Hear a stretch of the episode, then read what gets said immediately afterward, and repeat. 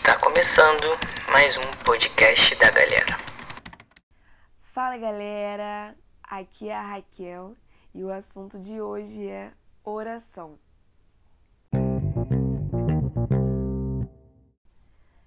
Cara, eu tava aqui refletindo e a gente sempre tá na correria, né? Do trabalho, da faculdade, da escola. E quantas vezes a gente já não falou, meu Deus, eu nem orei hoje. Ou então a gente se vai deitar e tá muito cansado e fala assim, Senhor, tu sabes. E amém. E dorme, sabe?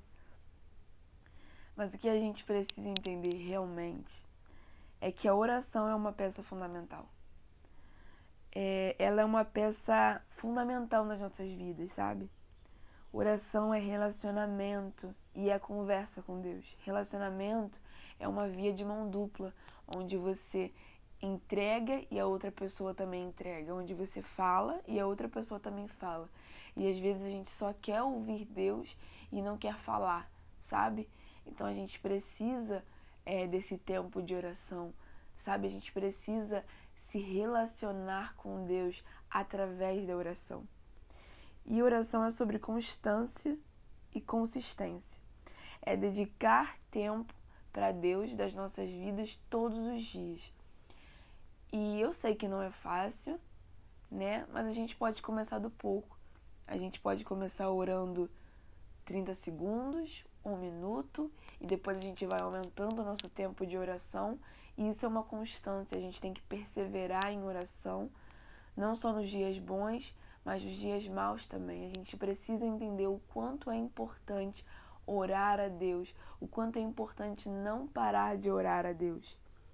Se a gente passasse mais tempo orando e menos tempo murmurando, tudo na nossa vida seria diferente. A oração nos dá força para a gente poder conseguir lidar com os dias maus, sabe? Eu vi um versículo lá em 1 Tessalonicenses 5,17 que vai dizer assim: nunca, nunca deixem de orar. E de fato é isso. A gente precisa orar o tempo todo, sabe? A gente precisa perseverar em oração. E a gente precisa entender que é, Jesus foi na cruz por nós, o véu foi rasgado e a gente tem um acesso ao Pai. Então a gente pode orar em qualquer lugar. Se você é, num ônibus por exemplo, eu vou para o meu trabalho e eu sempre oro a Deus ali no, meu, no ônibus, sabe?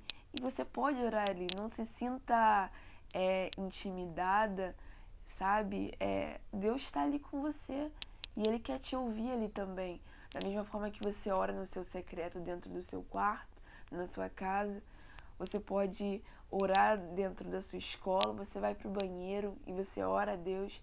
Você pode orar dentro da sua faculdade, dentro do seu trabalho.